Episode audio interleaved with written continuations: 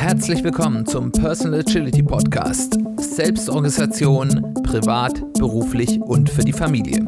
Ich bin Simon Kleiber.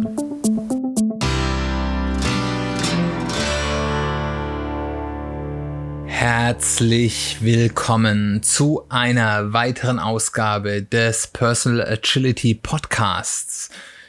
Herzlich willkommen, schön, dass du wieder eingeschaltet hast. Bevor wir mit unserem heutigen Thema anfangen, wie immer der kurze Hinweis, ich freue mich total über Feedback, wenn das, was ich hier erzähle, dir hilft, äh, du das spannend findest, du Fragen dazu hast, du das vielleicht total blöd findest und mir da nach Möglichkeit inhaltlich ähm, äh, widersprechen willst und eine Diskussion führen willst, bitte komm auf mich zu. Ich freue mich darüber. Ähm, und ähm, das geht auf ganz vielen unterschiedlichen Wegen, über E-Mail, über sozialen Medien. Ich bin auf fast allen Kanälen erreichbar. Gibt auch für den Podcast inzwischen auf fast allen Plattformen irgendwelche Seiten, wo man ähm, in Kontakt treten kann.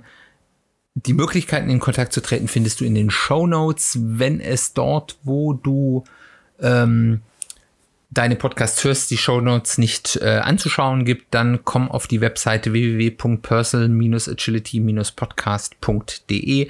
Da gibt es für jede Folge einen Blogpost. Da kann man auch kommentieren und da in Diskussion kommen. Das ist auch ein sehr guter Weg. Ähm, ich freue mich, von dir zu hören. Was ist unser Thema heute?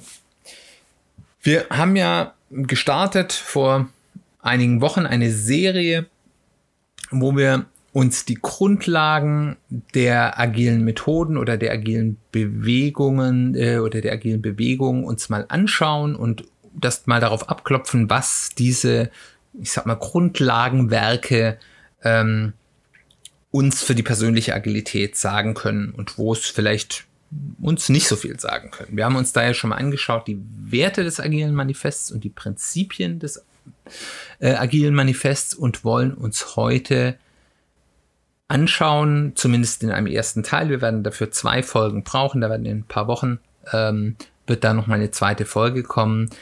Die Toyota Management Prinzipien äh, und was die uns mitgeben können für die persönliche Agilität. Es klingt vielleicht für jemand, der sich jetzt mit der Historie der agilen Bewegung noch nicht so tief beschäftigt hat, erstmal komisch, dass jetzt gerade etwas von Toyota, einem Autohersteller, ähm, jetzt so spannend ist für die agile Bewegung, für die agilen Methoden. Es ist aber tatsächlich so, dass das Toyota Production System, zu denen die Toyota Lean Management Prinzipien dazugehören, zumindest für mich so etwas wie die Mutter der Agilität ist. Wenn man sich diese Punkte durchliest, äh, was wir ja gleich auch gemeinsam machen werden, findet man dort unheimlich viele der Prinzipien, teilweise wörtlich, teilweise in anderer Formulierung wieder, die wirklich die Grundlage für alle agilen Methoden sind. Ähm, ich finde das ganz spannend, weil das eben auch zeigt, dass dieses agile Denken nichts besonders Neues ist, was erst in den letzten äh, Jahren oder Jahrzehnten aufgekommen ist, sondern das Toyota Production System wurde entwickelt in den 60er, 70er Jahren, als äh, in Japan eben die Industrie wieder aufgebaut wurde und in vielen Firmen, aber besonders bei Toyota, äh, nach dem Krieg eben auch häufig junge Denker mit ans Ruder kommen, was in der japanischen Gesellschaft schon ein bisschen äh, ungewöhnlich war, die dann wirklich, als sie eben alles neu aufgebaut haben, äh, die Dinge sehr genau durchdacht haben und versucht haben, eine möglichst gute äh, ja, Arbeitsmethoden zu schaffen und eben nicht nur ähm, immer dasselbe wie vorher akzeptiert haben, sondern die Dinge eben sehr konsequent hinterfragt haben.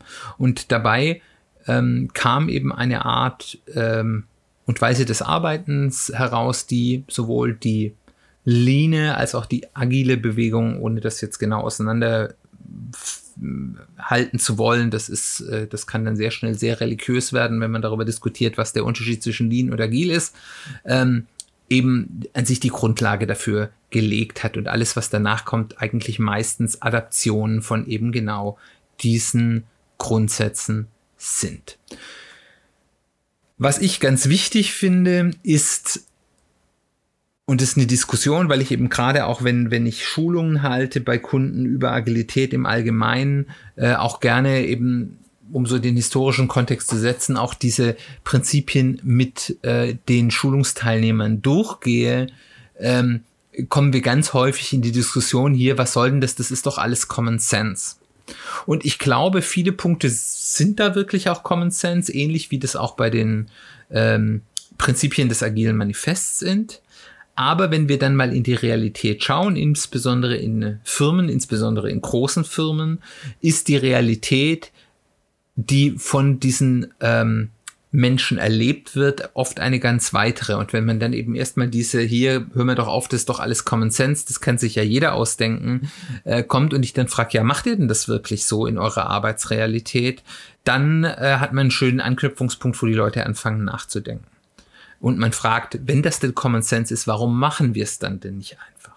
Und ich glaube auch, dass wir viele von diesen Punkten auch in unserem persönlichen Leben, obwohl wir uns eigentlich klar ist, dass das Common Sense sein sollte, nicht wirklich umsetzen. Und von daher glaube ich schon, dass wir daraus das eine oder andere mitnehmen können. Die äh, Toyota Management Prinzipien oder Lean Management Prinzipien sind 14 Prinzipien, die in vier Gruppen eingeteilt sind.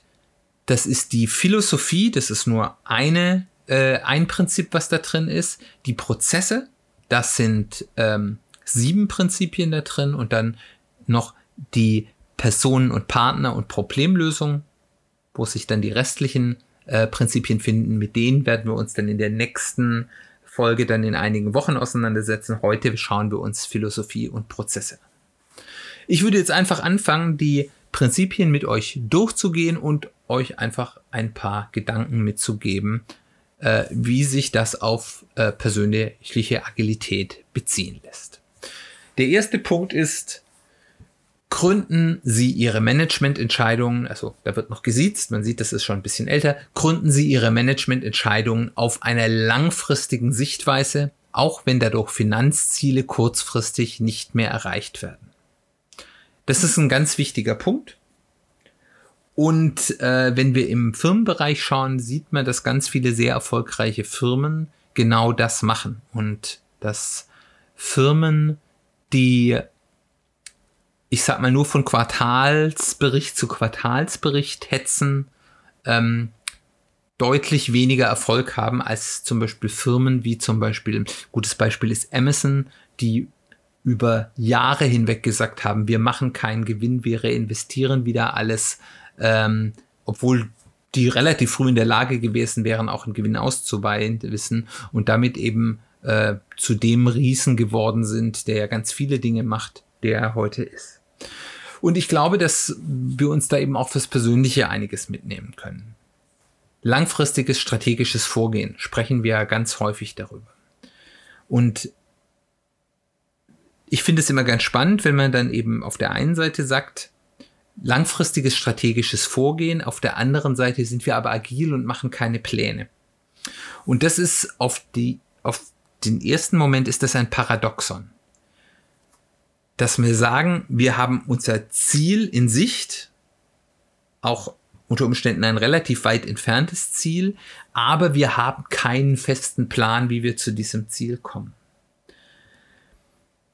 Und dahinter steckt auch, und das kann man häufig sehen, wenn man wieder ins Berufliche schaut, bei wie Projekte, Großprojekte geplant werden, ist es häufig so, dass das Verlangen nach einem Plan, der ja nachher irgendwie auch stimmen muss oder wo ich zumindest hinterher äh, glaubhaft zusichern kann, dass der natürlich hätte so funktionieren können äh, und es das ja nur an den anderen liegt, dass der jetzt nicht stattgefunden hat, verkürzt den Horizont.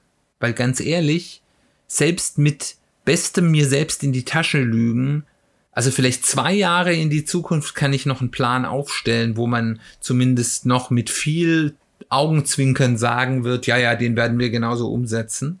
Aber wenn ich ein Ziel in fünf oder in zehn Jahren mache, wird selbst, wird jedem klar, da kann ich keinen genauen Plan machen. Deswegen ist eben hier der Punkt, Das Verlangen nach einem festen Plan, wie ich es umsetze, verkürzt meinen Planungshorizont. Deswegen ist eben genau dieses vermeintliche Paradoxon, ich kann ein weit entferntes Ziel, ein langfristiges Ziel besser in, im Blick behalten, wenn ich den Weg dorthin nicht genau durchplanen muss und mir hier viel Freiraum, viel Agilität ermögliche. Und das ist, glaube ich, etwas, was wir uns auch wirklich ins Private mitnehmen können. Und eben der zweite Punkt, der hier ganz ist, ganz wichtig ist, ist eben diese Sachen, es ist in Ordnung, kurzfristige Einbußen hinzunehmen, um Chancen zu schaffen. Im ähm, privaten Umfeld oder auch, ich sag mal, auch parallel äh, äh, persönliche Karriereentwicklungsumfeld ist dort das Lernen häufig der Punkte. Macht es zum Beispiel Sinn, wenn ich die Wahl habe zwischen zwei neuen Jobs? Ich kann einen Job annehmen, wo ich vielleicht mehr Geld verdiene, äh, aber das gleiche tue, was ich schon immer getan habe, oder mache ich etwas anderes, wo ich vielleicht ein bisschen weniger verdiene, dafür etwas Neues lernen kann oder mit Menschen zusammenarbeiten können, die in meinem Feld sehr, sehr, sehr gut sind und von denen ich dann eben in meinem schon existierenden Feld viel lernen kann. Was ist dort die richtige Entscheidung? Da spielen natürlich immer viele Seitenfaktoren rein. Das ist jetzt nicht so einfach, aber daraus kann man so ein bisschen mitnehmen. Es ist manchmal sehr sinnvoll zu sagen, ich nehme jetzt in Kauf, dass ich vielleicht ein bisschen weniger Geld habe äh, oder dass ich in Umzug machen muss irgendwo hin, wo ich äh, vielleicht mehr für die Miete zahle oder was auch immer. Dafür, dass ich zum Beispiel mit Leuten arbeiten kann, wo ich weiß, da werde ich in den nächsten zwei Jahren oder drei Jahren Dinge lernen, wo ich nirgends anders eine Chance habe. Dann gehen wir weiter zu den Prozessen, also dem zweiten Teil. Dort fängt es an mit dem ersten Prinzip. Erzeugen Sie einen kontinuierlichen Arbeitsfluss, damit Probleme sichtbar werden.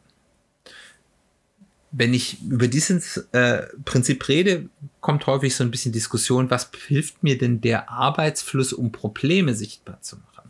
Und da steckt eben wirklich eine der versteckten Vorteile des iterativen Arbeitens, ähm, des Arbeiten in kleinen ähm, Arbeitsabschnitten, zum Beispiel Sprints in manchen agilen Methoden drin ist, dass wenn ich regelmäßig Dinge, Arbeitsblöcke, Aufgaben messbar und nutzbar fertig bekomme, äh, habe ich die Chance, die meine eigene Arbeit in Qualität und Zielrichtung oder in Kurs zu verifizieren. Also schauen, kriege ich das denn geschafft, was ich mir vorgenommen habe und laufe ich in die richtige Richtung.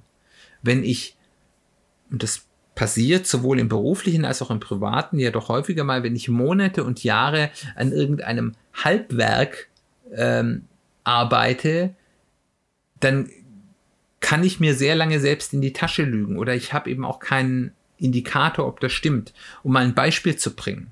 Wenn ich zum Beispiel gerne Autor werden will und ich schreibe und veröffentliche regelmäßig Kurzgeschichten, kriege ich Feedback. Erstens kriege ich raus, ob ich was fertig schreiben kann. Das muss ich erstmal hinkriegen. Und ich kriege eben regelmäßig auch Feedback und sehe, kommt es bei meinen Lesern an, habe vielleicht irgendwelche, kann darüber in Kommunikation mit anderen Autoren kommen und mich verbessern und eben auch sehen, bin ich auf dem richtigen. Wenn ich jetzt sage, ich möchte jetzt gerne den ähm, äh, 3000-seitigen Roman schreiben, den ich mir ausgedacht habe und dafür brauche ich jetzt zehn Jahre, dann ähm, gibt es zwei Möglichkeiten. Es gibt drei Möglichkeiten. Entweder ich kriege ihn nie fertig. Die zweite Möglichkeit ist, ähm, wahrscheinlich die unwahrscheinlichste, ich schreibe ihn fertig und es wird ein Riesenerfolg, weil ich ein begnadeter Autor bin, der ohne jegliches äh, externes Lernen und äh, äh, mich extern spiegeln einen super Roman schreibe. Oder ich kriege ihn vielleicht fertig mit viel Mühen, aber es floppt total, weil ich halt im Endeffekt doch nicht der erfahrene Autor bin, für den ich mich selbst halte. Ähm, das heißt, ich habe durch das regelmäßige Tun von kleinen Aufgaben, also in einem kontinuierlichen Arbeits- oder Wertfluss, bin ich in der Lage zu erkennen, ist das gut, was ich mache oder habe ich hier ein Problem? Damit mache ich Probleme sichtbar. Und ich denke, das ist ein Prinzip, was ich auch sehr einfach auf die persönliche Agilität übertragen kann. Das dritte Prinzip ist, verwenden sie Pull-Systeme, um Überproduktion zu vermeiden. Das ist natürlich in koordinativen Systemen, also wenn ich in Teams arbeite oder gar in mehreren äh, zusammenarbeitenden Teams, ein ganz zentraler Punkt. Ähm, in der persönlichen Agilität spielt es vielleicht nicht ganz die zentrale Rolle, aber es sagt uns schon etwas, dass wir auch in der persönlichen Agilität wir uns möglichst wenig Aufgaben aufdrücken lassen sollen, also pushen lassen, wo es heißt, du machst das jetzt. Das lässt sich nicht immer vermeiden, aber das ist das, was wir nach Möglichkeit nicht tun wollen. Wir wollen, dass wir einen Optionenpool an Dingen haben, die wir tun können. Und wenn wir sagen, wir haben jetzt wieder Kapazität, etwas Neues zu tun, wir wollen ja auch unsere gleichzeitig getane Arbeit limitieren, möglichst gering halten, ähm, dann ist sozusagen die, ähm, ja, die Kontrolle, die Kontrollinstanz, wo wir A sagen, wie viel nehmen wir uns an Arbeit und auch B, welche Arbeit ist jetzt die wichtige? Und das ist eben dieses Pull, das Zugverfahren. Ich ziehe mir die Arbeit aus dem Pool an Optionen der möglichen Aufgaben nach Priorität und Kapazität äh, und vielleicht im Privaten auch nach Lust. Ähm, dadurch sind wir Herr über unser eigenes Tun. Und wenn wir uns zu sehr fremdbestimmen lassen, also Push haben und sagen, du machst das jetzt und es muss bis dann und dann fertig werden, ähm, dann sind wir das eben nicht und äh, können damit eben auch schlechter umsetzen, dass wir das tun, was unserer eigenen persönlichen Strategie äh, nutzt.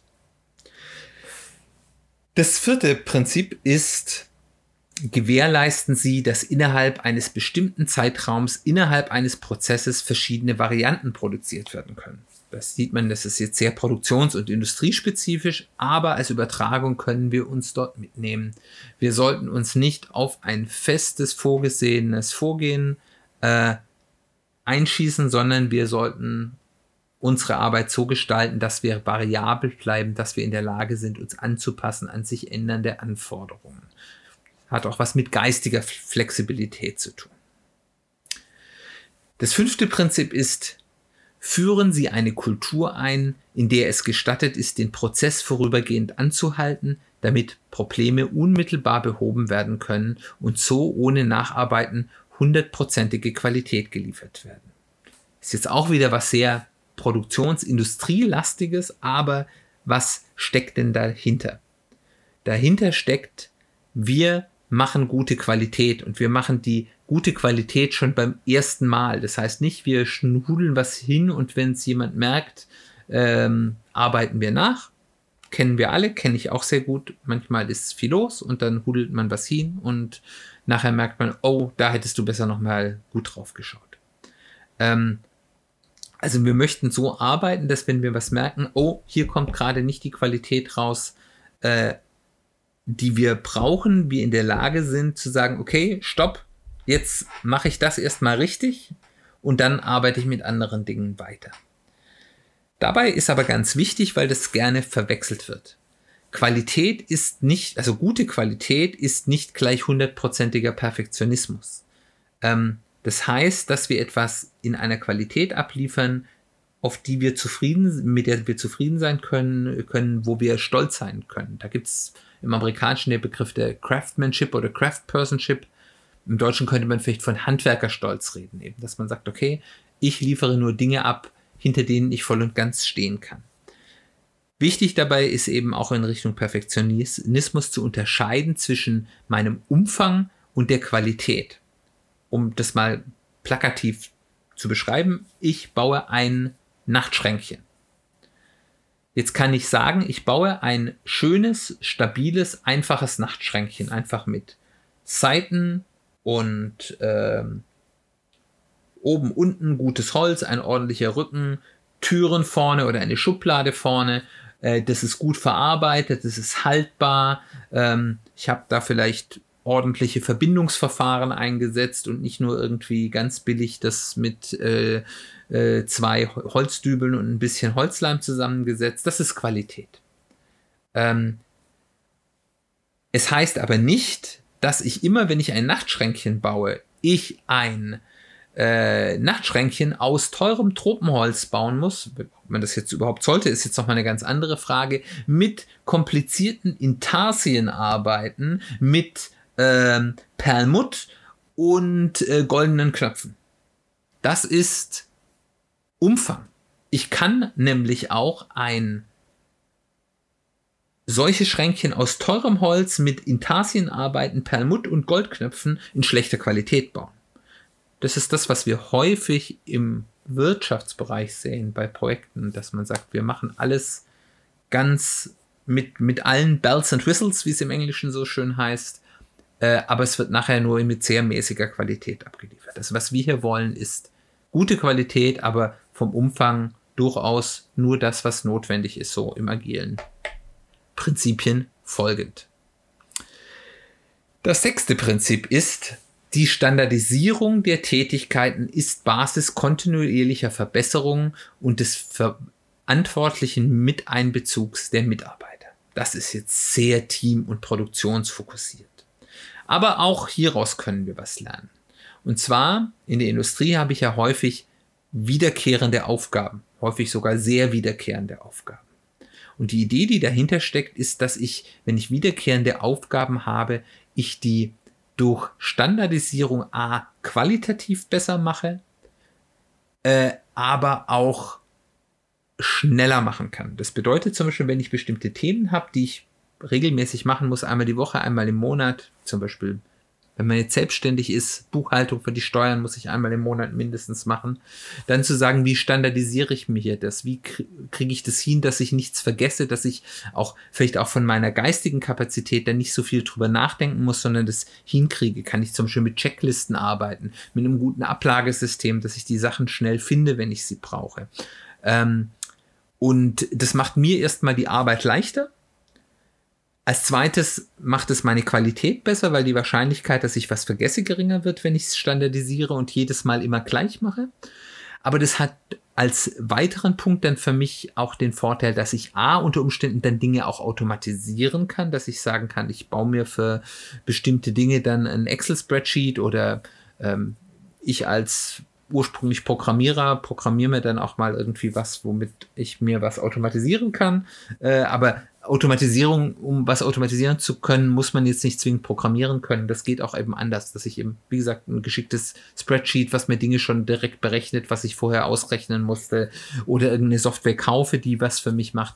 Oder eben auch, es auslagern zu können. Weil wenn ich eine Aufgabe nicht standardisiert habe, dann muss ich mal sagen, ich kann das nicht an jemand Dritten gebe, geben, weil dem müsste ich ja zu viel erklären. In der Zeit, in dem ich das der Person erklärt hätte, ähm, habe ich es auch selbst gemacht.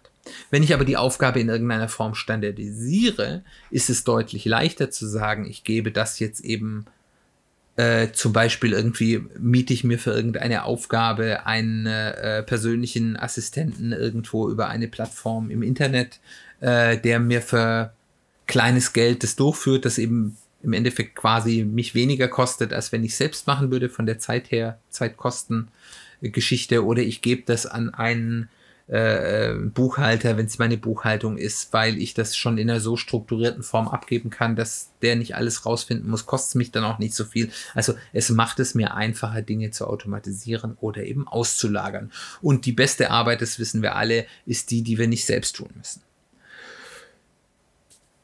Dann gehen wir weiter zum siebten Prinzip und dem vorletzten im Bereich der Prozesse machen Sie Standards und Problemquellen so weit wie möglich sichtbar, damit Abweichungen erkannt werden können. Wieder ein starker Teamfokus. Aber zum Beispiel, wir reden in der persönlichen Agilität ja nicht nur von der Innenbeziehung mit einem selbst, sondern auch zum Beispiel den Dingen, die man im privaten Umfeld äh, oder eben auch in der Familie hat. Und was wir dort mitnehmen können, ist zum Beispiel in der Familie Problemfelder nicht zu verstecken. Wenn man merkt, okay, Dinge laufen nicht so gut und jeder, der in einer Beziehung ist oder eine Familie hat, weiß, es laufen nicht immer alle Dinge gut, sondern eben gemeinsam drüber reden, da auch nicht in den Vorwurfsmodus zu kommen, sondern sie nicht zu verstecken, zu sagen, okay, wir merken, bestimmte Dinge laufen nicht so gut und gemeinsam zu schauen, wie kann man daran arbeiten. Und eben auch wieder in einem ähm, Familien- oder sozialen Gruppenumfeld die Standards im, in Kanban reden wir von Regeln explizit machen, eben auch im Familienumfeld zum Beispiel, dass man sagt, okay, wenn wir eine Familienregel haben, dann äh, ist die nicht irgendwie so, wie sich die Eltern das gerade ausdenken, sondern wenn man eine Regel hat, dann machen wir die explizit, haben zum Beispiel irgendwo einen Ort, wo wir die hinschreiben und dann ist klar, das sind die Regeln, an die sich alle halten müssen. Es können ja ganz einfache Sachen sein, wie keine Handys am Esstisch oder ähm, jeder räumt sein Geschirr nach dem Essen weg oder was auch immer. Aber wenn man sowas explizit macht, hilft das eben, ähm, dass man besser zusammenarbeitet und sich auch selbst besser ein bisschen den inneren Schweinehund überwindet. Die achte und letzte Prinzip äh, im Prozessebereich und damit auch für unsere heutige Folge ist, eine ganz interessante, äh, weil die meiner Meinung nach zweischneidig ist im Bereich auf die persönliche Agilität. Die heißt, verwenden Sie nur zuverlässige und gründlich getestete Technologie, die sowohl Ihren Mitarbeitern als auch Ihren Abläufen bestmöglich dient. Warum denke ich, dass das ein zweischneidiges Schwert in der persönlichen Agilität ist. Ich verstehe das total in der Industrie, aber auch zum Beispiel jetzt im IT-Bereich. Ich kann das mal ein bisschen aus meiner Praxis im, im beruflichen, aus IT-Projekten erzählen. Es ist dort ganz häufig so, dass große fachliche Projekte, also wo die Firma ähm, etwas Großes Neues baut, was aus fachlicher Sicht wichtig ist, gleichzeitig von der IT dafür genutzt wird, neue Technologien im Unternehmen einzuführen. Das ist sehr verständlich, weil meistens die IT keine Budgets dafür bekommt, neue Technologien zu erproben ähm, und Erfahrungen damit zu sammeln außerhalb dieser fachlichen Projekte. Das ist aber in der Praxis eine ganz schlechte Idee, weil das bedeutet, dass ich den Erfolg für dieses fachliche äh, Vorhaben, was ja sehr wichtig ist für das Unternehmen, davon abhängig mache, ob ich mit dieser Technologie gut klarkomme oder nicht. Und da hat man so Geschichten, wo man dann irgendwie nach einem Jahr Arbeit Soweit sollte man nicht vorkommen, da wird dann meistens nicht agil gearbeitet, aber eben nach einer gewissen Zeit Arbeit feststelle, die Technologie, die ich dafür ausgesucht habe, die kann gar nicht, was ich will. Und dann muss man nochmal von vorne anfangen. Das Projekt dauert viel länger. Das ist ganz schlecht fürs Unternehmen, weil ja eigentlich die fachliche ähm, äh, der fachliche Nutzen möglichst bald erzielt werden sollte. Deswegen wäre es eigentlich schlauer, im Wirtschaftlichen zu sagen, ich habe auf der einen Seite Projekte oder ein, eine Möglichkeit, Technologien zu erproben und auf der anderen Seite, wenn ich etwas Fachliches umsetze, was ich wichtig brauche, setze ich eben auf Technologien, die ich schon erprobt habe, wo ich auf der fachlichen Seite, auf der technischen Seite schon weiß, das kann ich umsetzen und mich nur noch um die Fachlichkeit kümmern muss. Warum ist das jetzt meiner Meinung nach, weil das klingt ja erstmal logisch, ähm, ein zweischneidiges Schwert bei der persönlichen Agilität. Auf der einen Seite ist diese Prämisse natürlich auch wahr. Wenn wir irgendetwas umsetzen möchten, was für uns wichtig ist, was wir möglichst schnell umsetzen wollen, ist es natürlich sicherer und besser, wenn wir das mit irgendetwas machen, was immer das jetzt auch ist, also mit einer Methode, mit einem Arbeitsvorgehen, mit einer wenn es was Technisches ist, mit einer Technologie, die wir schon können. Also sagen wir so, wenn äh, ich möglichst schnell meine Wohnung renovieren kann und ich habe schon ganz viel Erfahrung mit Rausfasertapete ähm, und es wichtig ist, dass ich das fertig bekomme, weil ich irgendeinen fixen Termin habe, dann setze ich vielleicht auf Raufasertapete und nicht auf irgendeinen tollen ähm, äh, ja, irgendeinen Putz, den ich da kunst, kunstvoll verbringen kann, mit dem ich aber noch nie gearbeitet habe. Um jetzt mal was, was so im Heimwerkerbereich ist, mal zu nehmen, weil das sicherlich für jeden leichter zugänglich ist. Also das macht ja auch total Sinn. Wenn ich viel Zeit habe, kann ich es vielleicht auch ausprobieren, aber vielleicht macht es Sinn, mit diesem Technik mal irgendwo zu experimentieren, wo es nicht schlimm ist, wenn es nicht klappt. Umgekehrt, und das ist die andere Seite, ist es insbesondere für Autodidaktiker, zu denen ich mich zähle, eigentlich total schwierig, etwas Neues zu lernen, wenn es keinen praktischen Nutzen dafür gibt. Also wenn man nicht irgendwie da ein Ziel hat, für das man auch so ein bisschen brennt und wo man sagt, oh, jetzt, das möchte ich jetzt umsetzen, weil ich möchte den Nutzen davon haben und dabei lerne ich jetzt auch was Neues. Ich mache das ganz häufig so, aber es hat halt seine Tücken. Ähm, und von daher muss man dort in der persönlichen Agilität das vielleicht nicht zu religiös nehmen, sondern sagen, ja, wenn es nicht ganz dringend ist und es verkraftbar ist, wenn mein erster Versuch nicht klappt und ich länger brauche, ist das vielleicht auch die richtige Angelegenheit, ein, eine neue Technik oder eine, eine neue Fähigkeit zu lernen. Aber wenn der Nutzen, den ich erzielen will, dringend ist, zeitkritisch ist, ähm, meinem Nutzen, sei es jetzt nun finanzieller Art oder der Lebenszufriedenheit, davon abhängig ist, dass ich etwas möglichst schnell umsetze, dann ist es vielleicht besser, sich auf Fähigkeiten oder Technologien oder Arbeitsweisen zu beschränken, die man auch schon wirklich beherrscht. Das war's für die erste Hälfte zum Thema Toyota Management Prinzipien und persönliche Agilität. Ich glaube, ihr habt gemerkt, man kann da ganz viel rausziehen. Da sind ganz viele der Grundlagen, die auch in allen agilen Methoden eine große Rolle spielen. Ähm, für mich ist es immer wieder eine äh, Inspiration, dort mal zurückzuschauen, wo das eigentlich herkommt. Und ich hoffe, es geht euch auch so. Dann bleibt mir nur, mich zu bedanken für die Aufmerksamkeit. Wie immer ein kleiner Hinweis für die, die zum ersten Mal eingeschaltet haben. Ihr merkt, in vielen Folgen referenzieren wir auf so Prinzipien, die wir uns schon davor mal angeschaut haben. Wenn ihr nicht alles an vergangenen Folgen nachhören wollt, was ich schade finde, aber nachvollziehen kann, weil wir doch inzwischen äh, ja weit über 40 Folgen haben, äh, ist mein Tipp, hört euch mal die Folgen 2 und 3 an. Da wird mal so ein persönliches Kanban-System erklärt, wie man damit umgeht. Äh, und die Folgen 7 bis 13, da haben wir am Anfang des Jahres ein Special gemacht zum Thema persönliche Strategieentwicklung. Das sind auch Inhalte, auf die wir immer wieder referenzieren. Und ansonsten hört euch einfach an, was ihr spannend findet vom Thema. Ich freue mich, wenn das nützlich für euch ist. Wie am Anfang schon gesagt, ihr erreicht mich über alle möglichen Kanäle, insbesondere über soziale Medien. Kommt da gerne in Kontakt mit mir. Ähm, folgt den Seiten, die wir für den Podcast auf allen möglichen Medien habt. Links dazu gibt es in den Show Notes. Und die Show Notes, wenn ihr die nicht findet, findet ihr auch auf unserer Website www.personal-agility-podcast.de. Dort gibt es für jede Folge einen Blogpost, unter dem ihr auch kommentieren könnt und auch so mit mir in Kontakt treten. Ich freue mich sehr, dass wenn euch das, was ich hier mache und ich erzähle, euch hilft, euch gefällt, ihr spannend findet, wenn ihr mich weiterempfehlt, sei es im persönlichen Gespräch oder eben auch per Sharen über soziale Medien. Das bringt mir Reichweite und äh, das freut mich, wenn ich mit meinen Inhalten viele Menschen erreiche und vielen Menschen helfen kann.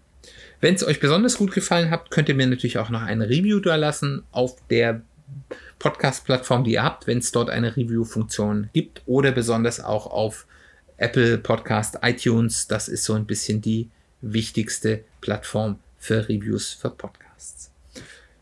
Dann gibt es nur noch zum Abschluss den ähm, die Vorausblick für die nächste Folge. Die nächste Folge geht um das Thema nur Versuch macht klug, wie wir mit den ähm, Konstrukten der Hypothesen und Wetten ähm, eben mit Unsicherheit umgehen können auf eine besonders kluge und auch besonders lehrreiche Art und Weise. Dann zum Abschluss nochmal danke fürs Zuhören. Freut mich, dass du dabei warst. Ich hoffe, es hat dir gefallen. Ich hoffe, es war interessant für dich. Wir hören uns in der nächsten Folge. Wir hören uns ganz bald wieder.